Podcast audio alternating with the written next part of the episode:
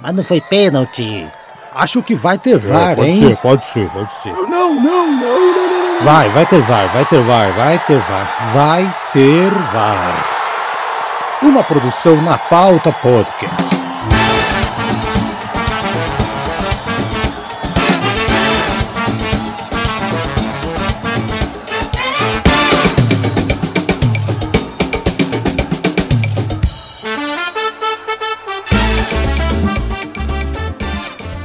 Sejam bem-vindos ao episódio número 62 do nosso podcast Vai Ter VAR, gravado na segunda-feira, 29 de agosto. Eu sou o Thiago Nasser Timner e estou aqui com os meus amigos Bruno Torres. Boa noite, meus amigos. E Gustavo Botelho. Boa noite, gente. Lembrando a todos que esse episódio, como os demais, está disponível nas principais plataformas agregadoras de podcast. É muito importante que você nos ouça, siga, compartilhe o trabalho com familiares, amigos e quem mais for amante do futebol.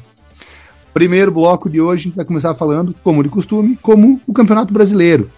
Os assuntos iniciais do nosso programa sempre versam em torno do Campeonato Nacional. A gente teve no final de semana o Flamengo vencendo o Botafogo por 1 a 0 no domingo e o Fluminense empatando com o líder Palmeiras em 1 a 1. Palmeiras que veio de dois bons resultados no Campeonato Brasileiro, se a gente parar para pensar que recebeu o Flamengo, empatou com o Flamengo, visitou o Fluminense, empatou com o Fluminense, que são os dois clubes que estão mais próximos do Palmeiras na tabela de classificação. Vocês acham que o Flamengo e o Fluminense, ao longo dessas próximas três, quatro rodadas ao longo desse próximo mês que se anuncia, que é o mês mais turbulento, né? Que ainda tem Copa do Brasil, ainda tem Libertadores, conseguem diminuir a vantagem do Palmeiras ou o Palmeiras parece estar cada vez mais consolidado na liderança e caminhando aí a plenos pulmões para o título? A opinião, minha, a opinião, minha, e do Bruno, eu acho que os ouvintes já sabem, né? Eu acho que nada tira o título do Palmeiras. Eu não vejo o Palmeiras perdendo 11 pontos daqui até o final do campeonato. Será que o Gustavão não, mudou 11. a ideia? São 12? Não, não são, são, são 7. São sete, sete verdade, pontos. verdade, são sete. sete pontos. Sete pontos. Quando, quando a gente teve essa conversa lá atrás, antes deles jogarem com o Corinthians ainda, eu falei que se eles fizessem sete pontos nesses nove, eu achava que aí ficava muito difícil. Até porque na projeção que eu tinha feito era uma vitória contra o Fluminense, contra o Corinthians e um empate com o Flamengo. Então isso daria sete pontos e, e o time que ele perderia o ponto é o time que eu acho que tem mais capacidade para chegar nele. Então ele não ia perder ponto em relação ao Flamengo. Agora, eu, tô, eu acho que tem muito tempo e o Flamengo é muito regular. Como eu disse na semana passada, eu não vejo o Fluminense com essa profundidade de elenco para seguir o uhum. Palmeiras uhum. até o final. Uhum. Mas eu, eu acho que está aberto ainda. Eu sei que o Brunão vai me sacanear, vai falar: ano passado você ficou durante três meses falando que o campeonato estava aberto para Atlético Mineiro e Flamengo e agora você está fazendo a mesma coisa. Mas está, ué matematicamente está, e eu acho que o Flamengo vem jogando, a despeito do jogo contra o Botafogo, que não foi um grande jogo, vem conseguindo os resultados. Então acho que não dá, não dá para descartar ainda. Eu acho que a tabela do Palmeiras para jogos fora de casa dá alguma esperança para o Flamengo. Tá? Lembrando que o Flamengo só vai jogar com time reserva. Né? Então, assim, é um belo time mas não dá para garantir que esse time reserva vai continuar ganhando. Se parar para lembrar que dos últimos sete jogos o time reserva ganhou seis, empatou um, justamente com o Palmeiras, dá essa esperança. Pela sua pergunta, Thiago, não, as próximas três rodadas não deve alterar nada, porque se o Palmeiras perder ponto para o Bragantino na próxima, que é fora de casa, os outros dois jogos são muito fáceis em casa, é, acho que é Goiás e Juventude, ou Juventude Goiás, alguma coisa assim. E o Flamengo vai ter um Fla-Flu, né? Então, assim, não é tão fácil o Flamengo ganhar esses três jogos. Então, para as próximas três rodadas, deve se manter. Agora, depois que o Palmeiras pegar Atlético Mineiro, Botafogo no Engenhão, com esse gramado horroroso, pegar um Inter na última rodada, é assim, dá uma esperança. Mas estou contigo, eu acho que o Palmeiras já levou esse título. Eu também acho, cara, pela regularidade do Palmeiras, eu não consigo ver o Palmeiras deixando ponto pelo caminho, eu acho extremamente improvável. O Palmeiras perdeu dois jogos já, a gente tá indo pra 25 rodada e ele só perdeu dois jogos. Eu, eu, eu acho extremamente improvável. Continuo fechado com o Brunão. Acho que ano passado a gente também já estava mais fechado, né, Bruno? Também achei que o título do Galo já estava encaminhado Gustavão levou até o final dizendo que ainda dava pro Mengão. Talvez seja o coração dele falando mais alto, uma vontade que o Flamengo Não, você, você, você largou depois o osso. É, esse não, ano o- você largou antes. Não, eu esse, ano, esse, esse ano, esse esse ano, ano bicho, na metade largou. do campeonato eu já tinha largado. É, não, então. Mas eu, eu, eu acredito no Mengão. O Malvadão tá voltando. Jorgival, é, como é que é? Jorgival Júnior? É esse o nome do técnico que tá lá? Tá bem demais, hein? Não, tá é bem demais. demais, né? se- eu se- Tá bem sempre demais. achei ele bom. Isso a gente já conversou. Mas É, acho, que, acho que foi unanimidade aqui no podcast, né? Dentre as opções de treinador que tinha pro momento, o Dorival era uma das melhores, né? Não dá pra você no mês de junho, julho, não lembro quando foi demitido o Paulo Souza, você queria Junho, inventar moda junho. junho, trazer um novo estrangeiro para ter que adaptar com o clima, adaptar com língua, adaptar com cultura. Cara, tem que ser alguém brasileiro. E dentre os brasileiros, sem dúvida que o Dorival era um dos mais capacitados. Ô, Thiago, é, o Flamengo em junho, eu tenho certeza que deve ter tido uma reunião lá e falaram: olha, vamos investir pesado nessa janela, que a gente geralmente investe em julho, vamos formar um time muito forte para o ano que vem. Vamos mudar muita gente de dentro aí do departamento de futebol, e foi contratado até gente do Atlético Paranaense, gente boa. E vamos tentar beliscar uma Libertadores, até porque já tinha tido sorteio, era o Atlético Mineiro na, na Copa do Brasil, e o Palmeiras, o Flamengo era o 14 e o Palmeiras já tinha, sei lá, 12 pontos, 14 pontos de diferença. Assim, duvido que alguém no Flamengo pô, imaginou que estaria nessa situação agora, vice-líder, semifinal das duas competições e jogando bem. Então, assim, o Dorival é uma gratíssima surpresa, fez esse time Mas rodar. você, mas você acha mesmo que é uma grata surpresa, Brunão? Porque eu, eu, eu, não, eu não esperava. Eu acho que o Dorival é um cara bom de grupo. O Flamengo, indiscutivelmente, é o melhor elenco do campeonato. Os trabalhos do Dorival sempre foram trabalhos sedimentados. Talvez ele nunca tivesse tido um elenco como o elenco do Flamengo na mão dele. Eu, óbvio, eu acho que o aproveitamento, perto de 80%, eu acho que talvez isso que você falou seja grata surpresa. Mas ter dado certo, confesso que não me espanta, não. Thiago, você dá certo com um time titular ganhar um ou outro jogo, jogar bem alguns jogos? Concordo, acho que era possível. Agora, ele fazer um time B, e é time B mesmo, tá? Não é assim, ah, mescla três ou quatro. Não, são os 11 diferentes. O time B jogar muito bem e o time A tá jogando pô, super confiante. A marcação ajustada lá em cima, o time parou de tomar gol. Ah, eu acho que nessa sequência aí dos últimos sete jogos, o Flamengo deve ter passado cinco sem tomar gol. Isso não é. Você não é e sem treinar, tá? Não é, não é que ele tinha semanas livres. Foi quarta, domingo, toda semana. Então, assim, pra mim é uma gratíssima surpresa. Que ele poderia dar certo, poderia. Não nesse nível, Gustavo, Thiago. Assim, eu não sou flamenguista, mas amigos meus flamenguistas estão com um sentimento de 2019 muito forte. Assim, confiante. Ah. Sabe quando começa um É, jogo. você aí, fala, viu? Não falei. Esse, esse amigo do Brunão, cara. e, e esse amigo deve estar falando por aí que não acredita, não. Acho que o campeonato é do Palmeiras. Mas, Bruno, só, só para informar, é- essa diferença de sete pontos é a mesma quando o Dorival assumiu, sabia? Só que a diferença era na décima rodada. Eram sete pontos já ali. Né? O Palmeiras liderava com 19 e o Flamengo era o décimo quarto com 12. Então você já tinha isso. Só que aí, é, é, talvez a grande diferença é, é não conseguir o resultado com o time do Flamengo, cara. Vamos ser sinceros, só realmente os caras que fazem força para não conseguir. Né? Mesmo quando não tinha unanimidade do vestiário, o Flamengo ganhou um brasileiro. Vamos lembrar disso. O técnico não era unânime no vestiário e ganhou um Uhum. brasileiro. E, e o outro chegou numa final. Então, assim, agora fazer jogar bem, que eu acho que, me- que aí caiba a expressão do Bruno, a grata surpresa. Porque encaixou muito rápido, né? Foi muito Sim. rápido. Eu acho que isso talvez justifique a, a, a alegria desse amigo do Bruno que, que tá com sentimento de 19, mas acha que o título é do Palmeiras, tá? E que o Vélez, que o Vélez vai, vai oferecer resistência. É, muita, muita resistência. Ele tá achando que é o Vélez do tapa do, da, do soco no Edmundo. Ele tá achando Do que é esse. Zandoná, do Zandoná. É, não, é, do Chilavé. Ele tá achando que é o que ganhou do São Paulo na final de 94. Ele tá achando que é esse Vélez aí que joga. Ô, Gustavo, agora, com sinceridade, para você responder esse meu amigo flamenguista, você acha impossível um Vélez fazer um 2 a 0 em casa? Impossível. O, o, o- Bruno, impossível no futebol, eu acho que é, é, é uma, uma besteira falar. Mas, assim, se você botar na odd, tá pagando 200, tá barato, tá? Tá pagando 1 para 200, tá barato 2 a 0 velhos. Primeiro que eu não vejo o Flamengo tomando 2 a 0 do velho. Segundo Cara, que eu não eu, vejo o Flamengo não gente, fazer um gol. A gente vai falar isso mais pra frente. Eu acho que o Flamengo já vem pro Rio com o um negócio decidido.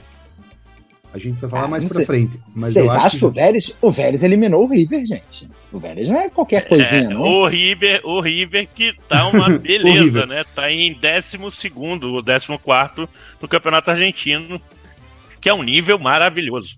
Não, futebol argentino tá vários degraus abaixo e, e o River, o, o Julian Álvares ainda joga, né? Mas ele já tá com a cabeça lá no City. Quem ganharia hoje, Gustavo? Vélez ou Bahia?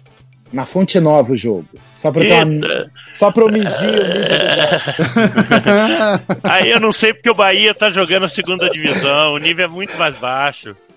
O Bahia joga contra time que fica 70 minutos sem chutar no gol dele, cara. Vocês então, estão com assim, técnico? Vocês estão com técnico? Então, é, se chama Rodrigo Faro. Ele faz o Namorando junto com o Casé, Namoro na TV.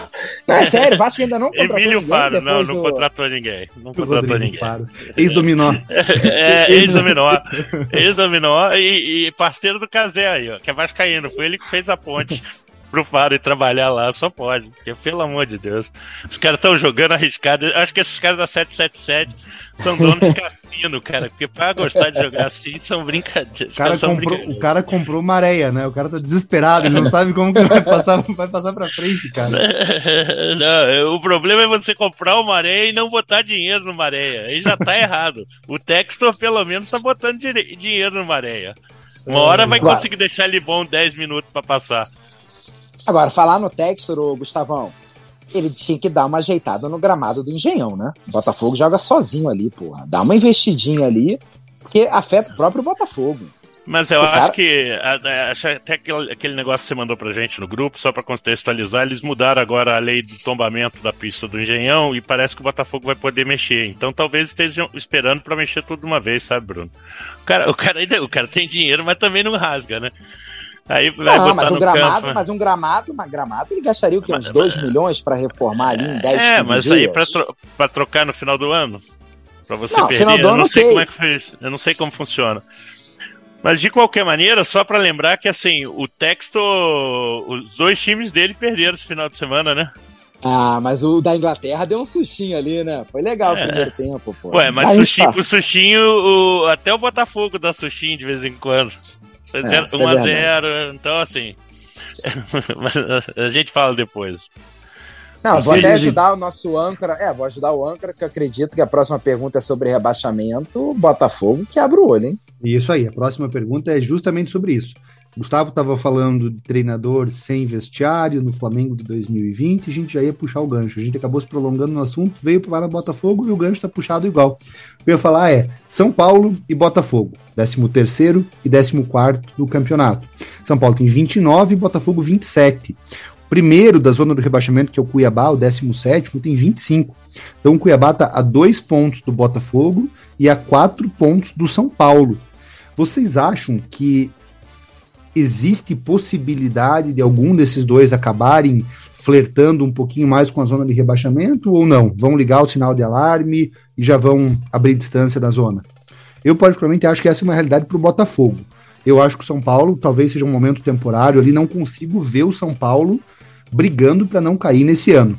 Apesar da diretoria do São Paulo já vir alguns anos colecionando erros, preenchendo itens da cartilha, mas não consigo ver o São Paulo brigando para cair. Botafogo, concordo com o Brunão. Acho que vale a pena ficar esperto. Eu acho que na hora que São Paulo cair na Copa do Brasil agora, né? Provavelmente vai acontecer. Vai, é, agora não, na, daqui a duas semanas. E, e na Sul-Americana, na hora que ele definir a final, que aí é um jogo só, já não te ocupa tanto, vai voltar a bateria dele para fazer mais ou menos igual o Atlético Paranaense fez ano passado e, e se afastar dessa bagunça aí. Cara, você sabe, é, o Botafogo mudou muito o time, né, cara? Os caras trouxeram bastante jogador e foi jogador embora. Então, assim, eu acho que ainda, ainda é, é capaz de ainda dar cola, sabe? O técnico é bom, a gente sabe que o técnico é um bom técnico, mas se tratar com imediatismo, talvez os caras comecem a pressionar e aí entra naquela espiral que vai puxando todo time grande quando chega nessa situação, né? E o Botafogo já esteve algumas vezes, né? Eu acho que o Botafogo, se o técnico fosse brasileiro, ele já tinha rodado. Totalmente. É um projeto. Se não fosse staff também, Brunão. É, eu concordo. Assim, Se não- é um trabalho de fosse longo staff. prazo. Acho que o Textor sabe o que tá fazendo, confia no Castro. Acho que tem que confiar mesmo. O cara ganhou um time novinho no meio do campeonato, mas já era para estar jogando melhor. O Botafogo, acho sim, tem que abrir o olho. Você não pode abrir mão do, do seu centroavante, por mais não seja um craque, tava fazendo seus golzinhos, é correr muito risco. O São Paulo, eu acho que é o mesmo fenômeno do Fortaleza. O desempenho do São Paulo é muito melhor que os resultados. Assim que cair das Copas, o elenco para um campeonato ele dá conta de sobra e o São Paulo passa a ganhar. E a tabela do São Paulo, eu dei uma olhada, tem muito jogo tranquilo em casa. São Paulo escapa sem, sem sustos. Mas é aquilo, né? É, é você colocar um all-in, você colocar todas as suas fichas em três jogos da Sul-Americana, porque não tá jogando no brasileiro, então talvez não consiga a vaga na Libertadores pelo brasileiro. Então, ou você pega pela Sul-Americana, ou 2023 já começa com um pequeno rombo aí. E já puxando para o meu amigo âncora, um rombo que vai ser bem aliviado com os 250 milhões que o São Paulo vai ganhar em transferência, né? Nossa senhora, hein? Exatamente. Acho que nunca esse, vendeu tanto o São Paulo sem fazer uma venda esse, na vida. Esse era o próximo, o, o, próximo assunto, né? São Paulo deve fazer algo em torno desses 250 milhões em vendas esse ano. Mantendo o Rogério Ceni, que eu particularmente acredito que o São Paulo vai fazer. Não vejo motivos para desligar o Rogério na, na, na, no final da temporada. Vocês acham que o São Paulo pode brigar ano que vem junto do Flamengo, do Palmeiras, do Atlético Mineiro e do Corinthians? Ou não? Ainda não. Ainda falta alguma coisa para estar tá no nível de competitividade, no nível de rodagem de elenco desses outros times que eu falei. Acho que a dívida é alta, né, Gustavo, Bruno? A é, dívida é muito alta, né? Deixa eu começar porque eu tenho uma, uma pergunta bem sincera para vocês. Ah, o São Paulo ele deveria pegar o dinheiro dele e usar o Flamengo como exemplo e focar quase toda essa grana para pagamento de dívida. Você fica sofrendo aí dois, três anos e depois você tem capacidade de investimento. Exatamente como o Flamengo fez.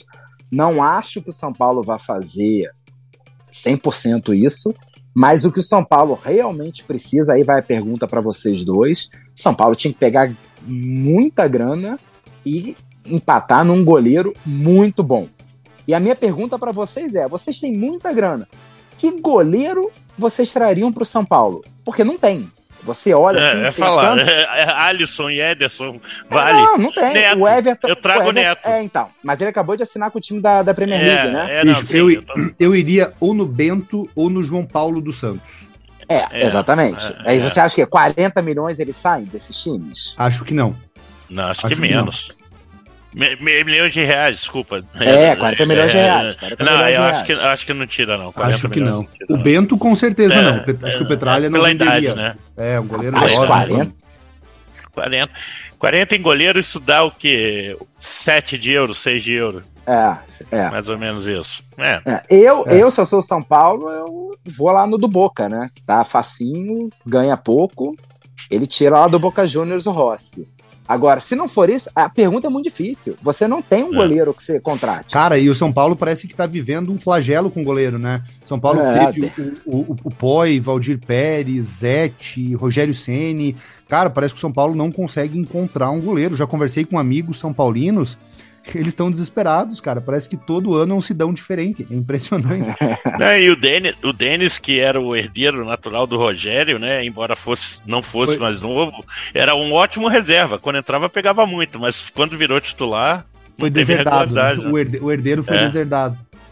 É, o que é legal é que na Copa do Mundo sempre surge alguém. Tem o goleiro Marina Silva, que é de 4 em 4 anos. O Ochoa sempre Você aparece. falar isso porque Eu você não não, viu o campeonato francês, ele jogou lá e agora tá no mexicano há algum tempo. Não fala mal de Ochoa, não. Ele sempre foi muito. bom. E falando em, muito. falando Ele em é- é mexicano e São Paulo, a gente lembra do quê? Ah, esse vai receber agora, não cai. de- desses 250 milhões não cai um caraminguá pra ele, não? Ou não tem como antecipar esse negócio, parar de pagar o dinheiro pra ele. Tem uma boa dívida pra pagar, né? Acaba a piada, vira tudo. É. Ele tá sentindo que não vai pra Copa, hein? Vou te dizer um Sim. negócio. As declarações dele são de quem não vai pra Copa. Bicho, ao longo do último mês, a gente pegar o mês de agosto, Daniel Alves saiu muito do radar, né? Acho que é indiscutível isso. Talvez ele tivesse muito mais sedimentada a convocação dele no dia 1 do que ele vai ter no dia 31, cara. Ele tá. A torcida do Pumas tá maluca com ele. É crônica esportiva mexicana, tá batendo nele. Eu acho que agora é o que o Gustavão falou. E ele começou com, com declaração polêmica, né? Quando o cara começa com declaração polêmica é porque ele sentiu que a batata dele tá assando. É, ele deve ter se arrependido de não ter vindo aqui pro time do Mamá jogar aqui na, na fria Curitiba. Exato. Foi pro rarefeito Cidade do México. Talvez tão arrependido quanto o Luiz Soares de estar tá jogando o Uruguaizão, né, cara? Ah, eu acho que ele gosta, rapaz. O, ali ele pode dar mordida, não tem vá. Exato, é verdade. O picolé de urso. Ele tá com saudade de fazer essas coisas. O problema ele é que a Copa tempo. tá aí, né? Ele tava tá muito aí, tempo né? na Europa, ele tava muito tempo tá. na Europa, né? Ele, ele sai pra um time holandês que eu nunca consigo falar o nome, que é Groge, Groge, que tem Gr 18. Gran, Graningen. É, isso, isso. É, é um terrível falar o nome. E logo depois vai pra Ajax. E, e a história dele acho, é bonita, Acho que a gente tá falando sai... aí de 2004, 2005. É, eu não lembro a data, pra ser sincero, Tiagão, mas eu lembro que quando ele vai pro Ajax, ele vai para Ajax pensando em ir pro Barcelona, porque ele, ele, o objetivo dele de ser jogador é porque a, o amor da vida dele, que era uruguaia, tinha se mudado pro Barcelona. Então ele queria virar jogador para ir para Europa para ir atrás dela. Isso é verdade. E aí quando ele vai para Ajax eles se reencontram. então é uma história de amor, uma história o de amor, amor que venceu. venceu. É nada mais Dois, bonito que isso. 2000, ele foi na temporada 6-7 pro Groningen e daí 7-11 pro Ajax. Isso aí. É. Galera, mais um treinador caiu no Brasileirão. Atlético Goianiense, o penúltimo, está em 19 com 22 pontos, desligou o Jorginho.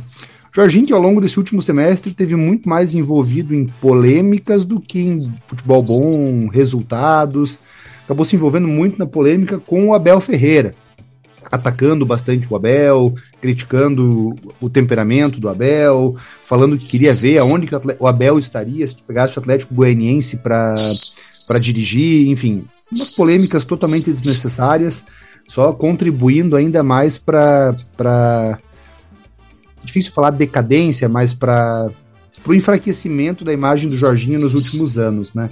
E aí, aonde que estaria o Atlético Goianiense com o Abel?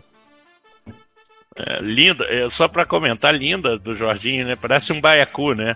Morre pela boca e sai inflamado ainda, todo em, peito empolado, todo inchado com certeza estaria acima da 19 colocação e acredito piamente que estaria disputando ainda é, todos os torneios de Copa, porque é, não dá para comparar, né? Olha a história do Abel Ferreira e assim, o Abel ganhou de time melhor do que o dele. Tá? Não vamos esquecer disso. Ele ganha uma Libertadores de um time que tecnicamente era melhor do que o time dele. Então não dá para comparar uma trajetória de um com o outro de um auxiliar que ia para poder puxar a reza em 2010, né? Uma das piores uhum. seleções que a gente teve em Copa, que eu já vi. Ah, eu acho que o Jorginho, ele tinha que ter amigos, né? Alguém tem. Eu não, não vou colocar religião aqui em discussão, mas ele não pode. Ele chegou no América do Rio, que o mascote era diabo e queria que o América trocasse seu mascote. Ele não pode chegar, o Atlético Goianiense jogando bem nas duas frentes, e ele falar que, tipo, ah, queria ver o Abel dirigindo. Praticamente assim, queria ver o Abel dirigindo essas porcarias que eu dirijo aqui. eu imagino o jogador, né, Brunão? É, não, Você imagina o jogador ele... chega no vestiário. Mas, o, o, Gustavão, ele falou isso, foram quatro jogos e quatro derrotas, sendo uma delas aquele quatro pro Corinthians. Então, assim, vai falar que não afetou? Eu duvido, óbvio que afetou. Lógico, os jogadores é. devem ter chegado lá no presidente e falou, ó, com esse aí a gente vai cair da Sul-Americana, a gente não vai jogar não. E o cara troca. Uh, não acho que o Eduardo Batista seja um grande nome, mas, porra, o Jorginho deu muito mole. Sobre o Abel, se analisar friamente, ele é um grande técnico e o que ele sabe fazer bem é armar um time para jogar atrás e sair no contra-ataque. Então, qualquer time aí que gosta de jogar assim, como o Atlético Goianiense talvez goste, ele ia muito bem no Atlético Goianiense. E, cara, a capacidade que o Abel tem de formar um grupo e deixar o grupo certo do que quer é absurda, né? Eu acho, inclusive, que essa é a principal valência do Abel. Eu acho que quando você olha o time do Palmeiras, independente de jogar em casa, fora, ofensivo, reativo, é um time que sabe exatamente o que quer. É impressionante isso, eles sabem aonde eles querem chegar. Então você pega um time como o Atlético Goianiense, um time local, com menos torcida, consequentemente menos pressão, eu acho que o Abel faria com certeza um bom trabalho. Difícil a gente pegar um time de um cenário local, de uma cidade como Goiânia, que acaba não sendo um polo do futebol nacional, e achar que esse time estaria brigando por Libertadores, né? Mas sem sombra. Mas se o Fortaleza pôde, é... com o trabalho do Voivoda, eu não veria por que não. E ainda, e ainda mais jogando reativo que ele gosta. Mas assim, você sabe que o Abel tem uma característica que talvez é, o torne, para mim, tão diferente de muita gente tá aí ele consegue potencializar algumas coisas num jogador que não se via isso. Por exemplo, o Rony jogando de centroavante. O Rony jogando de centroavante é uma coisa que o Abel criou, porque o Rony não jogava de centroavante no Atlético. Ele jogava de aberto, de ponta. Então, isso é uma e fazia gol assim mesmo. Ele conseguiu potencializar um jogador que para mim não é um fora de série e transformar ele num ótimo jogador irregular que é muito regular, que faz gol todo jogo, que tá sempre tá, tá ali. Então, eu acho que isso é uma valência do técnico que é, é, é muito difícil você ter mesmo. E aí passa pelo que o Thiago falou. Ele ter o domínio do grupo, porque aí os caras compram a bronca dele. Eu acho que o Abel, ele. É, o Abel ele domina o vestiário muito bem. Os jogadores acho que jogam muito por ele. Difícil falar por ele. Mas uma coisa que eu reparei, Gustavo, o Dudu parou de reclamar, né? Acho que deve ter dedo do Abel nisso. Você nunca mais viu o Dudu chorar, então. É, é, não, nem em Twitter, né? Nem em Twitter, depois do jogo que ele reclamava que saía e tal. É isso Não aí, quer dizer, é, o, cara, o, cara, provavelmente, além de saber muito futebol que a gente vê que ele sabe, ele é um ótimo gestor e isso faz parte muito do, gestor, ah. do job description, velho. Se não tiver isso, os caras não compram sua ideia. Simples. É, é soft skills que toda profissão precisa ter, né, cara? Não, não tem como. O cara entender muito de futebol, saber tática, saber história e não saber lidar com o grupo, ele tá fadado a fracasso. Vamos rodar a pauta então? Vamos lá. Futebol internacional, duas, duas negociações que agitaram o mercado da bola na última semana. E as duas negociações vieram, para variar, da Premier League, a liga mais cara e mais desenvolvida do futebol mundial. A primeira delas, Anthony. Finalmente o Ajax aceitou a proposta do Manchester United. O atacante brasileiro foi negociado com o United pelo valor de 100 milhões de euros informação aí já vinha sendo especulada pelo Fabrício Romano, Manchester United já vinha fazendo propostas para o Ajax, o Ajax sempre refutando. O Anthony acabou sendo anunciado, oficializado aí nessa segunda-feira, e esse valor já inclui bônus. Também teve uma outra transferência que movimentou o mercado na Terra da Rainha, saída do Lucas Paquetá do Lyon para o West Ham. Lucas Paquetá vai vestir a camisa 11 do Hammers, um valor aí de 62 milhões de euros praticamente, que incluem quase 20 milhões de euros de bônus. Caso esses bônus aí, essas várias variáveis, esses bônus sejam ativados, o Lucas Paquetá vai ser a maior contratação da história do West Ham. A gente também teve durante o final de semana o Renan Lodge acertando com o Nottingham Forest. E teve quem mais mesmo, Gustavão? É, não, de brasileiro foi só, né? Foram Teve só, Casimiro né? na semana passada, né? Isso, verdade. O Casimiro, Casimiro semana na semana passada. passada com o United. Ou seja, Premier League movimentando o mercado da bola e se tornando cada vez mais uma liga hegemônica. Cara, para mim o que fica a marca de uma liga hegemônica é quando você vê os caras querendo jogar lá. Ponto. A gente vai voltar no assunto Premier League, vai compará-la com outras ligas que a gente teve em momentos distintos da história, mas hoje em dia é uma verdade. O jogador de futebol ele quer ir para a Premier League, fato. Mesmo que seja para o Nottingham Forest, com todo respeito, bicampeão europeu, mas mesmo que seja para o Nottingham Forest, o cara quer jogar. A gente vê o Gustavo Scarpa, o Renan Lodge. O Renan Lodge estava no Atlético de Madrid, gente. É o terceiro maior time da Espanha. E o cara preferiu ir pro Nottingham Forest, que não tá nem entre os, sei lá, oito maiores times da Inglaterra. É uma coisa impressionante. Mas subiu esse ano depois de 23 anos, né? Exato. E foi o time que mais contratou.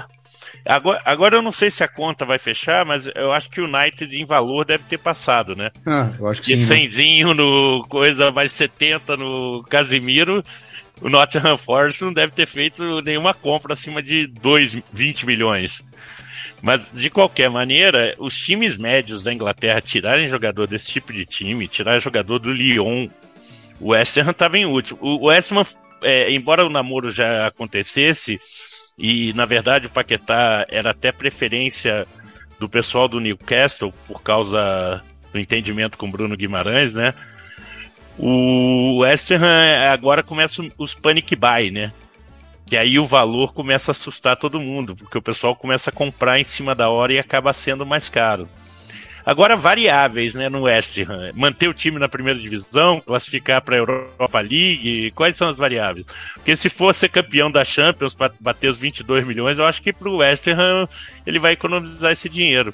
Só lembrando que o Griezmann, que fez o gol da vitória do Atlético de Madrid hoje, tem entrado só depois do 31 do segundo tempo para o Atlético de Madrid não comprar ele.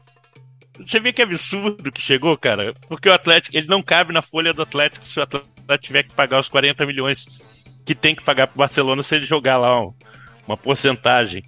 Então, olha, olha o que está passando os times da Espanha em relação à Inglaterra. A Inglaterra com essa gastança maravilhosa e a Espanha nego, botando um jogador caro para jogar 15 minutos para não pagar a, a, a, a compra obrigatória. E aí, é, de, dessa... Pode falar, pode falar. Não, não, não. Acho que eu ia falar a sua pergunta. Pode fazer a pergunta. Se você é o Ajax, você está diante da possibilidade de fazer a maior venda da história do futebol holandês. São 100 milhões de euros. Uma grana bizarra. Você tem um jogador que muito provavelmente vai disputar a Copa do Mundo no final do ano. Acredito que não como titular, mas com a possibilidade de várias entradas ao longo da Copa. E aí, você vende esse cara agora por 100 milhões de euros. O Brunão eu sei que vende, porque tem toda aquela questão de, porra, contusão, né? Se esse cara machuca daqui a um mês, pensando no jogador de futebol como um ativo, o valor de mercado que o Anthony teria após uma contusão seria muito inferior a esses 100 milhões de euros. Eu não tô acompanhando futebol holandês, tá? É, me assusta muito esse valor, 100 milhões de euros no Anthony. Nosso querido Caio, participante aqui do nosso podcast, ele diz que o Anthony não deve em nada a Vini Malvadeza. Eu sempre fico com o pé atrás quando alguém quer desmerecer Vini Malvadeza. Mas se ele, São Paulino, que deve estar acompanhando o campeonato holandês, não deve perder um jogo, eu vou dar essa moral para ele. Eu só acho, Thiago, que é um, é um peso muito grande tu chegar no Manchester United, tá desesperado por resultado, sendo uma contratação desse tamanho. Né? Não é o Paquetá é gigante pro West Ham, mas é o que o Gustavo falou. Acredito que as metas do West Ham seja, cara, primeiro escapa, depois talvez suba um pouquinho. Ele dá conta. O Paquetá ele tem o porte físico do, da Premier League, acho que ele vai estar super bem. Agora, o Anthony chegar e com esse valor, você tem que chegar, jogar, resolver, isso é diferença. Acho que isso vai pesar muito no moleque. Agora, se ele for nível Vini Mavadeza, tira de letra, né? eu, eu acho que ele não estava desmerecendo o Vini Malvadeza, não. Eu acho que ele estava elogiando o Anthony. Mas assim, é, tirando a questão do preço, que sempre pesa, principalmente na Inglaterra, a gente vê, a gente já viu isso com o Pogba, já viu isso acontecer com o próprio Maguire. Eu acho que faz parte do. A, o preço aí tem três componentes. Primeiro, o Ajax não queria e não precisava vender. Então, quando você não quer vender, você põe o preço lá em cima. Segundo, o Ten Hag adora o Anthony. Ele foi o jogador principal do Ajax ano passado. Contanto que a gente falou, né, Gustavão? Quando é, o Ten Hag é. foi pro United, a gente já falou, logo o Anthony chega. É, exato. E eu acho que demorou muito. E, e por isso. E, e ser o Manchester United que tá comprando. Porque você sabe que o bolso é fundo. O Manchester United pagou 80 milhões, 100 eh, milhões no Pogba, eh, depois perdeu de graça duas vezes para a Juventus. O Manchester United pagou 70 no Sancho, pagou 70 no Maguire. Então, assim, paga valores absurdos aos jogadores. É, é, então, todo mundo sabe que pode botar o preço lá em cima. Então, acho que esse preço, que parece exagerado, Bruno. 60, mas... milhões, 60 no Lisandro, né? 60 no Lisandro, agora tá outro pedido do Ten Hag, outro pedido que era jogador dele lá no Ajax também. Então, eu acho que isso vai mudando o time no, do jeito que o técnico quer, cara. Ele já deu um sinal claro que o Cristiano não vai jogar. Já. Ele já- Parece ele já exagerado, não. Mais na me cara que nariz. desculpa. Me desculpa, mas com 100 milhões de euros, você chega ali no Paris Saint-Germain com 70, tu tira o Neymar, ainda sobra 30 pra dar na mão do Neymar. Tó, vem. O Neymar, Mas eu é, acho que é faz um mais perfil diferente. Eu Mas é um perfil diferente de jogador, Bruno. O- Gustavão são o- 100 milhões de euros. Não, eu entendo. Eu, eu, eu, eu já entendi nesses poucos jogos do Ten Hag e, e vou começar pelo primeiro jogo que eles jogaram bem, que é contra a- o Liverpool, tá? É, ele já deixou claro que o Cristiano não é o jogador. O Cristiano, se ficar ali, vai ter pouquíssimos minutos. Então o Cristiano provavelmente vai sair e ele quer jogar o jogador jovem que corra por ele. Que A faça as janela- coisas por A ele janela fecha quando? dia 1 na quinta-feira, porque normalmente é dia 30, né? 31. É, não, 30, desculpa. É, só que esse ano tem rodada na quinta-feira, dia 30, então, pra, como muitos clubes vão estar envolvidos, eles vão fechar na meia-noite, horário de Londres, da. Eu não sei se é de Londres ou se é da Suíça, é um horário lá da Europa. Eu vi Que que, dá 7 da o noite aqui. Barcelona vendeu a Aubameyang pro Chelsea e o Barcelona prometeu uma contratação relâmpaga aí, né? É, é o Bernardo, né? Eu não sei como é que eles estão escrevendo o jogador, velho, porque o Intiti tá na folha de salário do Barcelona, tá? Ele foi pra França, mas ainda estão pagando o salário dele. Eu- cara, eu juro por Deus, o Barcelona A não entendo gente que é já fez uma contrata. pauta do Barcelona Cruzeiro. É, não, né, cara? chega. Tá bizarro isso, cara. Pelo menos o Leva tá fazendo gol, cara. Ontem a felicidade, o golzinho de calcanhar lindo dele. Mas assim, é, eu, eu acho que, principalmente nessa questão, o, o- a Inglaterra, e aí eu uso o Newcastle de novo, que eu já usei semana passada, sobre o respeito lá, tirando o City, ao, ao fair play financeiro. Porque você não vê ninguém gastando além do que pode. Eu não sei, o Nottingham Forest, pra ser sincero, eu tô achando estranho. 20 jogadores é muita gente, velho. 20 Mas, jogadores mas, é muita mas, gente. mas não é jogador de impacto, né? O Scarpa não vai ganhando muito. Não, mas não é que vai ganhando muito, Bruno, mas você já tem um, um- um elenco, né, cara? Você traz um outro elenco. É, um Cuiabá, É. pô. Cuiabá, o Cuiabá deve ter trazido 20 jogadores. Não fiz a conta, mas deve ter sido perto disso. Mas de qualquer maneira, é, é muito mais atrativo você hoje jogar no Nottingham, no West Ham, no Aston Villa, do que você jogar em qualquer time médio das outras ligas. Isso é Tá. verdade. Tá Isso é puxando verdade. a pauta pra comparação. Hoje tá todo Tá mundo puxando. ajudando o âncora. O âncora tá, tá tranquilo hoje. Tá tendo Bora pra trabalho comparação? Bora pra comparação. Rapaz, Aí, ó. Tocarinha é, é meu terceiro Aí. gancho. Tocarinha do Jabá no Lakers do Showtime, só no gancho. Então bora lá então. A nossa comparação de hoje, cara, eu gostei muito dela. Gustavão, você mandou bem demais, cara. A gente vai comparar três grandes momentos do futebol mundial. O Calcio, futebol italiano dos anos 80, a Liga, a La Liga, futebol espanhol dos anos 2000 e agora a Premier League do final dos anos 2010 e início dos anos 2020. Acho que vale a pena a gente comparar para a gente tentar entender qual dessas três ligas, em sua determinada era, teve mais hegemonia, mais importância para o futebol mundial. Então vamos lá, a gente está falando de uma liga dos anos 80 na Itália, que contou, por exemplo, com Zico, Sócrates, Júnior, Cerezo, Careca, Maradona, Passarella, na primeira metade dos anos 90, Batistuta, Mateus, Klinsmann, Rummenigge, Wöhler, Platini, Zidane, Henry, Gullit, Van Basten, Rijkaard, Laudrup. Cara, uma coisa absurda.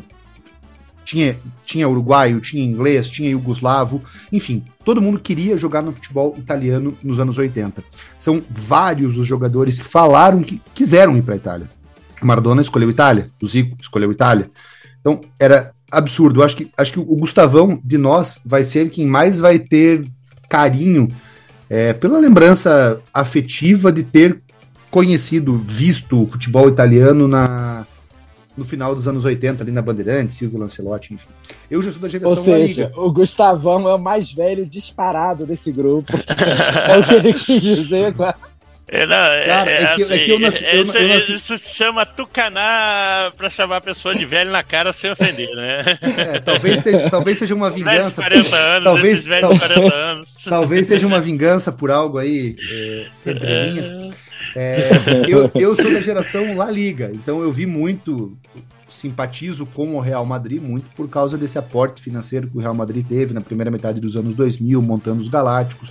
Barcelona também, aquele baita time, Valência, Atlético de Madrid. E hoje a gente vê, o, eu nem diria o despontar, eu acho que a gente já vê a Premier League em modo cruzeiro. Ela já despontou e agora ela vem cada vez mais abrindo distância para os rivais. Na opinião de vocês, qual dessas três ligas, em seu determinado momento, teve mais hegemonia e mais importância para o futebol internacional? Cautio, La Liga ou Premier League? Posso começar porque eu vou dar uns númerozinhos aqui que eu levantei. Então, eu assim, acho que você é... vai começar e você vai acabar com o argumento de todo mundo. Não, não, não, não, não, não, não, Eu acho que o argumento é, é mais ou menos válido para as três, tá?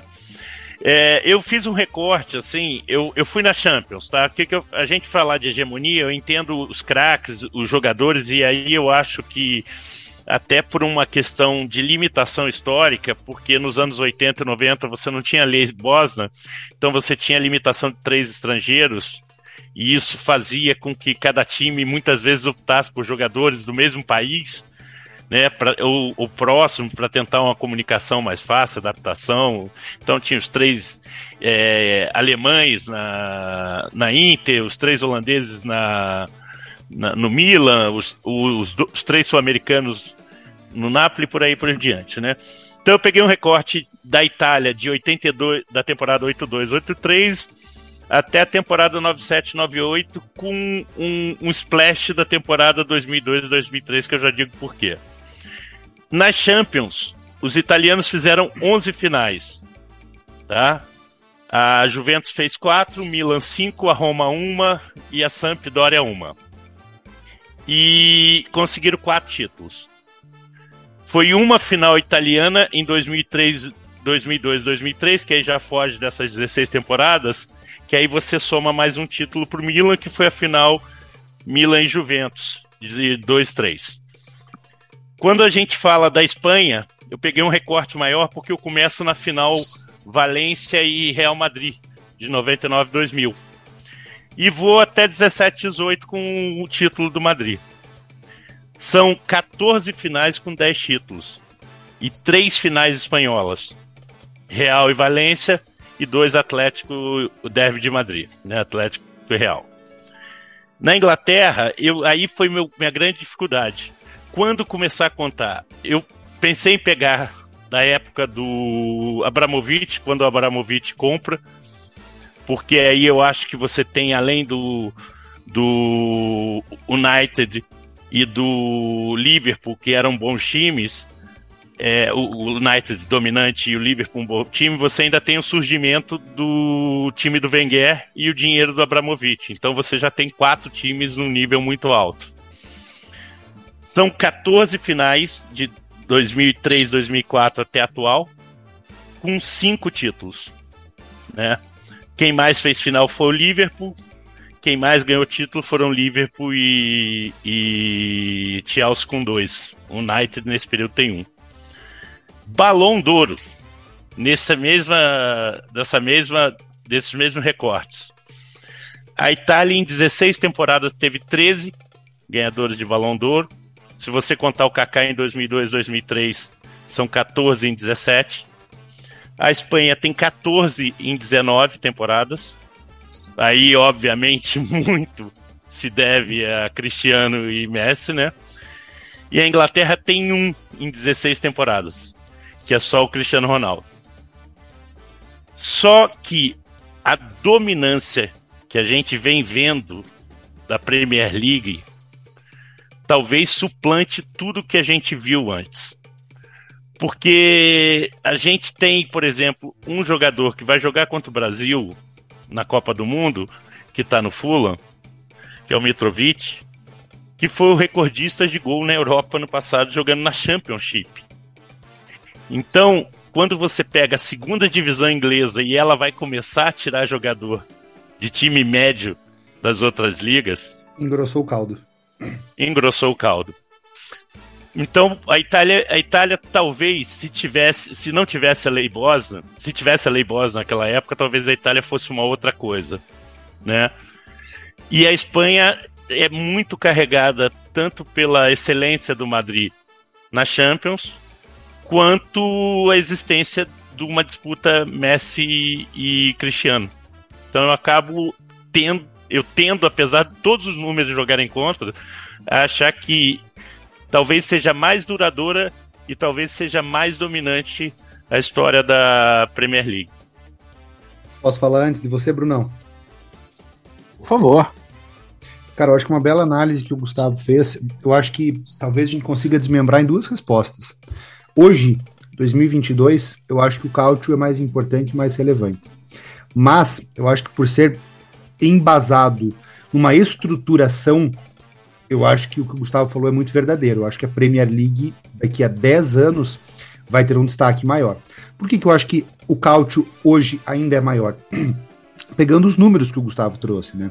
Pegando os números que ele trouxe talvez os grandes craques que por ali jogassem, né? Até um tempo atrás, agora a gente tá, tá, tá mudando um pouco o panorama, mas a gente não vê Ballon d'Or vindo da Inglaterra. Na Itália, a gente não tinha o prêmio da FIFA, mas a gente tinha o Ballon d'Or da France Football. Grande parte das pessoas jogavam na Itália na época. Além disso, a geração italiana da época ajudava muito a manter o nível alto. A gente tinha Roberto Baggio, Franco Baresi, Maldini, Viali, Mantini, Donadoni, Bergomi, Ancelotti. Cara, a Itália, entre 80 e 2000, ela chegou em três de cinco semifinais de Copa do Mundo. Então, era a prova de que o futebol que a gente está jogando é sim o melhor futebol do mundo. Suficiente até para a gente mudar o nosso próprio futebol. Talvez nessa época tenha sido uma época que a Itália acabou fugindo um pouco daquele conceito do catenaccio, do Heleno, Heleno Herrera, de só jogar na retranca. Eu acho que os caras que jogavam na Itália ajudou, ajudaram a própria mentalidade de seleção da Itália a, a mudar, a se tornar um jogo mais ofensivo. Acho que por isso que o Cáudio hoje é maior na história, olhando em perspectiva histórica. A questão é, poxa, em, em paralelo a isso, a gente teve o Totoneiro, em paralelo a isso, a gente teve construção de estádios já defasados para a época. Os estádios que foram construídos para a Copa de 90 são estádios olímpicos, estádios que na época já eram contestados, hoje, 32 anos depois, são mais contestados ainda. Então, eu acho que foi muito erguido, muito erigido em cima de técnica, e só. Né? Vamos levando e ver o que, que dá. Acho que Inglaterra é o contrário. A Inglaterra, quando fez em 92 a Premier League, ela estava destinada a 28 anos depois, ser a maior liga do planeta. Vejam os jogos, jogos do campeonato inglês na década de 80. Era um lamaçal, cara. Era várzea, era briga, era hooligan, era tragédia. Quando eles mudaram e colocaram a Premier League em 92, eles queriam chegar aonde eles estão hoje. Eu não consigo imaginar o Cautio fazendo isso para chegar onde eles chegaram em 85, não consigo imaginar os caras tendo uma reunião ali no final da década de 60 e falando, em 85 a gente quer estar tá assim. Eu acho que foi muito um talento na técnica daqueles que jogavam. Por isso que eu acho que hoje o cálcio ainda é mais fundamental para a compreensão da história do futebol, da linha do tempo do futebol, mas eu acho que a Premier League vem a plenos pulmões, a passos largos para ultrapassar isso e sem dúvida nenhuma daqui a 5, 10 anos ser o período mais hegemônico de um futebol em cima dos outros. Se a Inglaterra ganhasse Copa do Mundo esse ano, eu acho que anteciparia um pouco esse processo. Eu acho que não ficaria em questão de 5 a 10 anos, não. Mas para não Até murar, porque... para não é. murar, hoje eu voto no cálcio. Acho que hoje o cálcio da década de 80 é mais importante para a história do que a Premier League de 2010, 2015 para cá. O Gustavão colocou uma, o início de timeline com a chegada do Abramovich, que eu acho que é interessante. Confesso que não tinha tido esse raciocínio, Gustavo. Eu daria o start é. inicial com a chegada do Klopp e do Guardiola, mas eu acho que seria um pouco tardio. Seria um pouco. É, é. Eu, eu acho que aí a gente abriria a mão do Ferguson. É, exato. tá, eu, tá eu, acho que, eu acho que seria muito tardio, mas eu confesso que eu parti a minha timeline desse ponto ali, 15, 16. Mas eu acho que quando você colocou a chegada do Abramovich, a dominância do United, do time do Wenger, talvez seja muito mais justo e coerente com a história do futebol inglês. É, o, Liverpool, o Liverpool ganha aquela decisão improvável contra o Milan, né? Agora é engraçado, a Espanha também, né? No período de hegemonia, fez a Eurocopa back-to-back e uma Copa do Mundo no meio, né? É, é, vamos ver se os inventores do futebol conseguem utilizar essa hegemonia em prol da seleção, né? Porque a Itália fez. Engraçado, né? Na Itália você tinha jogador de seleção brasileira jogando Série B, né? Tinha no Pescara, no Bari, o próprio Júnior jogou no Pescara, né? O, Ascoli. Casão Ascoli, jogou no o, o Ascoli, o, o Casão jogou no O, o João Paulo jogou. O, Dirceuzinho, que era do Coxa, Vasco, Botafogo, jogou no Avelino. O time hoje está na terceira, quarta divisão no futebol italiano. Não, o próprio Zico vai para o Udinese, né? Você vê. E, e, era por causa dessa limitação, que você não conseguia reunir tantos jogadores. E, e talvez isso tornasse o campeonato melhor. Agora eu estou pensando nisso, além da grande geração italiana, isso talvez deixasse o campeonato mais equilibrado. Que é o que você não tem La, na La Liga. Embora você tivesse times coadjuvantes muito bons, você tem Sevilha, Villarreal, o próprio Depor do, do Djalminha, o Valência, que vai a duas finais. Mas esses times, depois, eles não aguentam com Real Madrid e Barcelona. O, o Ascoli, com, com certeza, complicava muito mais a vida do do Milan e da, do, da Juventus, do Platini, do Napoli, do Maradona, do que o, o Mérida ou o Salamanca com, em algum momento complicavam a vida do Real Madrid ou Barcelona, mesmo do Atlético na La Liga. Fala, Brunão. Difícil falar depois disso tudo que vocês falaram, né? mas eu vou tentar. Eu acho que tudo sempre você vai sempre se resumir... Você sempre agrega, meu amigo, pode falar. Não, eu, eu acho que tudo sempre vai se resumir a dinheiro. Eu acho que o Cautio fica um pouco em desvantagem por causa da lei Bosnia, que por outro lado eu ia citar o que o Gustavo acabou de citar, gerou a possibilidade de times pequenos poderem competir em igualdade porque uma Udinese trazer um Zico fez a Udinese jogar de igual para igual, principalmente com o Napoli do Maradona. Isso hoje seria impensável. Mas o futebol italiano da década de 80 foi o dinheiro basicamente de empresários e, quando eu digo empresários, também os mafiosos. Né? Então não era um dinheiro, uma liga sustentável. Tanto quando o governo resolveu atacar os mafiosos, o campeonato o futebol italiano caiu muito em qualidade. O futebol espanhol, eu acho que foi o primeiro, uh, primeiro grupo, principalmente o Real Madrid, que entendeu que os jogadores eram os produtos. Eu acho que casou com a descobrir o mercado asiático, então aqueles galácticos, eles pô, viram que, cara, posso sair trazendo um jogador muito grande que eu vou conseguir pagar esses caras com a mídia que estava aumentando muito. E o futebol espanhol foi, assim, deu uma sorte tremenda de ter a genialidade ali do Ronaldinho, depois do Messi, ter o Guardiola. Acho que isso ajuda muito ali. E o futebol inglês, também não vamos esquecer que tem dinheiro de. Você não sabe de onde vem grande parte do dinheiro lá do futebol inglês, mas eu acho que eles agora estão fazendo uma liga sustentável. Eles entenderam que o futebol é o produto, então a liga é o produto. Quando você faz estádios bons, gramados maravilhosos, você acaba deixando o produto maior e todo mundo ganha. Hoje, times pequenos conseguem trazer grandes jogadores de ligas médias na Europa. Você tira um Paquetá do Lyon, um time teoricamente fraco. Eu acho que a médio e longo prazo a Premier League vai se mostrar ser a maior hegemonia. Então, meu voto vai para a Premier League. Nós três votamos. Não, o Thiago votou. Thiago votou no Couch. No Couch. Eu votei. Você ah, sabe hoje, que tem. Hoje ainda no Couch. É. Você sabe que tem mas, outro... mas é, é, que é difícil, né? Eu talvez, eu entendo, eu entendo. Talvez é, o, que, o que paute o meu voto seja a forma que eu sempre votei, né? A questão mais do encantamento do que da finança. Eu acho que realmente a, a, a profusão de craques no Couch dos anos 80 é maior que a profusão de craques na Premier League atualmente, né? Eu acho que a Premier Mas, League. Mas, Thiago, mais... Você sabe que tem um índice que eu gosto, que é assim, quando você troca Real e Barcelona por algum outro time. Então você tem o, o Sanches saindo do Real para ir jogar no Pescara, o artilheiro dos anos 80 do Real Madrid, e tem o Maradona saindo do Barcelona para jogar no Napoli. No Napoli. Agora o Casimiro saiu do Real Madrid, aí é uma outra história para jogar no, no United. Mas o Rafinha saiu da Premier League, tudo bem que de um time menor, mas ele tinha proposta do Chelsea para ir jogar no Barcelona. Então eu acho que essa transformação da PL talvez me impacte muito pelo, pela quantidade de times bons que tem lá e, e pela quantidade de jogos que a gente vê, que essa é outra diferença, e tanto para o início de La Liga, que basicamente você só via Real e Barça, quanto pro Cáutio, que você via um, dois jogos, eventualmente, quando a Globo passou em 8-4, 8-5, a Globo passou também o ano do Verona campeão.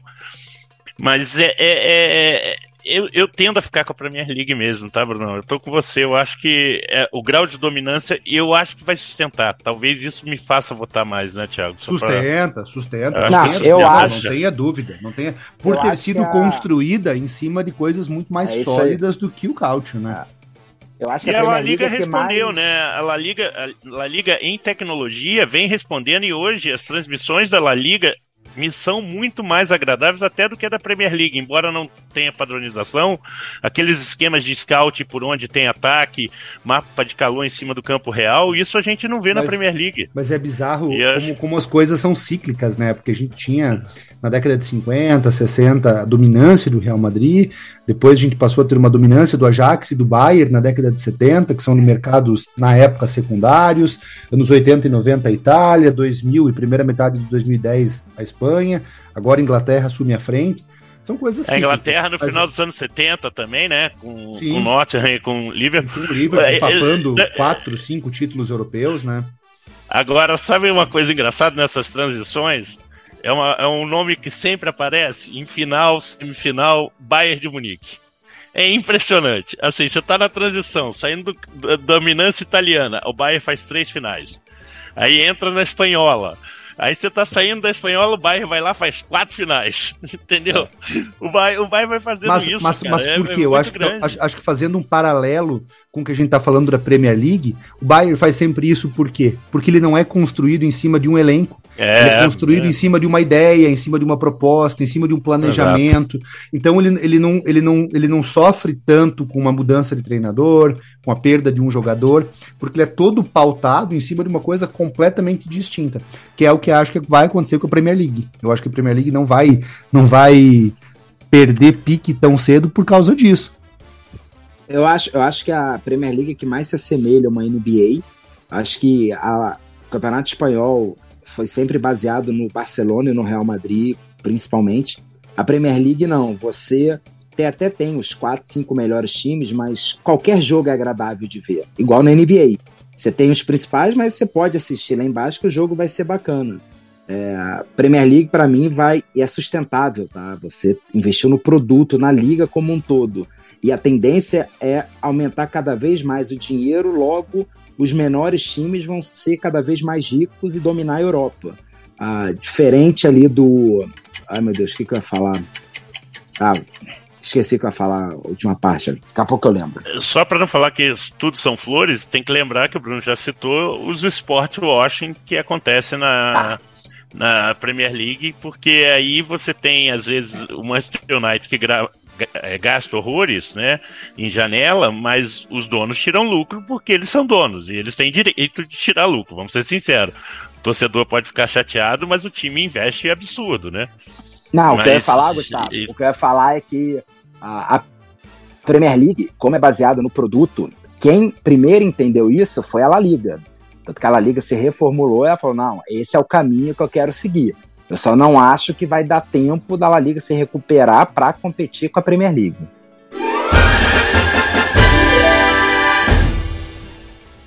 Palpitaço, então, a gente vai falar sobre Libertadores e Sul-Americana. Começando com Sul-Americana, eu acho, né? Competição. Ah, sim.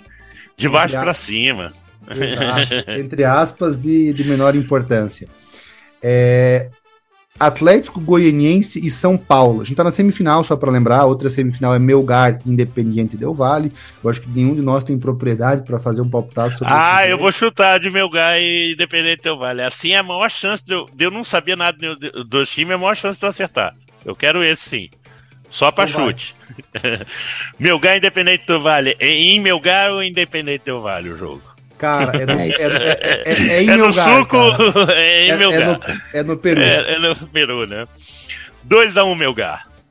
Nossa senhora, sem nenhuma noção do que eu tô falando. Meu Deus, cara. 2x1 um deu eu... vale. Não, eu vou fácil de 2x0 Melgar. Nosso especialista em futebol peruano, porque esteve não, lá em Lima. Não, me baseando, me baseando. Não, sei, porque joga em casa. Não, não, não. Baseando no que eles fizeram contra o Inter. É, eles dominaram o jogo é. contra o Inter. Acredito que eles vão dominar esse jogo também. Beleza, então. No jogo que a gente tem um pouco mais de propriedade, então, no Serra Dourada, quinta-feira, nove e meia da noite, Atlético Goianiense e São Paulo fazem a semifinal brasileira da Sul-Americana. Ah, troca de técnico, elemento novo, 3 a 0 São Paulo. 1 a 0 Atlético Goianiense. 2 a 0 São Paulo. Libertadores da América. Agora, então, como o Gustavo falou, a gente foi de baixo para cima. Agora a gente chega na competição de clubes mais importantes da América do Sul. A gente tem duas semifinais e três brasileiros jogando, mostrando aí a dominância brasileira na competição, que a gente já abordou aí, já explanou em outros programas. Na terça-feira. Final brasileira à vista, né? Final brasileira à vista. Final brasileira à vista. Terça-feira, nove e meia da noite, na Arena da Baixada, Atlético e Palmeiras. Um a um. Um a um. Você roubou meu palpite, um a um também. Ah. A torcida. Eu não, quero revanche, eu, eu não quero três. revanche. A eu mordidinha, quero revanche, meu... eu não quero. Mordidinha no lado. 2 a 0 Atlético Paranaense. Ah, o coração falou mais alto do que o senso. Falou. O amor não, falou mais não, alto não, do, do, que a vingança. Vocês estão, vocês estão esquecendo, vocês estão esquecendo que Danilo e Scarpa não jogam. E os caras. É, eu não esqueci nada, eu não esqueci Por isso nada, que eu apostei em empate. Eu, eu, é, se ele eu... jogasse, eu botava 2x1 um exato, Palmeiras. Tá semifinal de quarta-feira em Buenos Aires, Vélez, Sarsfield e Flamengo num jogo extremamente emparelhado, um jogo muito difícil. Quem que vence? Pô, jogo bem difícil. Lá é muito difícil ganhar. Chilavera é um dos melhores goleiros do mundo. Vai ser 3 a 0 pro Malvadão. 3 a 1 Malvadão. Sai, Zica! 3 a 1 Flamengo. Ah. 3 a 1 Flamengo. O jogo será 2 pro Vélez, 3 pro Flamengo. 2 a 3. Fechado então. Maravilha, meus amigos. Fechamos mais um programa. Vamos ver o que, que, dá na Libertadores, vamos ver quem que desponta no palpitaço. Eu confesso que depois que o Gustavão fez a leitura dos palpitaços da temporada passada, eu sempre aposto pensando lá na frente em quem que vai vencer. Mas eu acho que a gente tá mal esse ano, eu acho que não tá tendo uma, uma dominância de nenhum dos três. Não, esse ano tá ruim quem não vai ganhar, né? Porque vai ganhar quem errar menos. Né? Vai ser vôlei. Tiagão, não vamos fazer o palpitaço para quem tenta acertar os finalistas da Champions, não, né? Não, Ainda não, tá cedo? Não. Ainda Acho que tá, tá cedo, ainda. Então, tá não, tem roda a, rodada, a rodada é mais pra frente. Vamos fazer é. semana da rodada. Fechou então. então tá bom. Aí a gente dá uma brincada. Maravilha, então. Meus amigos, boa noite. A gente se fala. Peço para todo mundo que siga a gente nas plataformas, curta a gente no Facebook. Tamo junto. Até mais. Boa noite, gente. Eu queria dar duas dicas. Uma o Thiago me passou, que é inclusive linka bastante com o assunto hoje, que é o filme do Figo o caso Figo na Netflix conta a saída do Figo do Barcelona para o Real Madrid dos Galácticos, né, que inicia a era de dominância espanhola. E a outra no Amazon, o Tyson. Cara, que seriado legal, cara. Muito bem escrito, muito bem dirigido. É no Star Plus, né? Não é no Amazon. É no, é no, desculpa, é no Star Plus, perdão. É no Star Plus, tá certo. É no Star Plus. Muito legal mesmo. Eu vi os dois primeiros episódios, agora tô esperando sair os outros para seguir. Isso aí. Boa noite, galera. Eu ia sugerir do Figo também, mas Gustavão hoje está dominando as pautas. Não dá nem pra competir. Não, Dr. Gus, cara, Temos que combinar ele, antes isso aí. É, mas, ô, tem Não. três ganchos hoje, hein? Carinha o cara fez, a, fez o raio-x completo de todas as ligas, desde quando ele começou a ver lá na década de 60. Agora Peguei meu álbum de figurinhas anotado é. do lado, sentei do, do hoje. Chicletes Block. Um álbum Chicletes Block, comprava a caixa nossos, vinha um jogador só.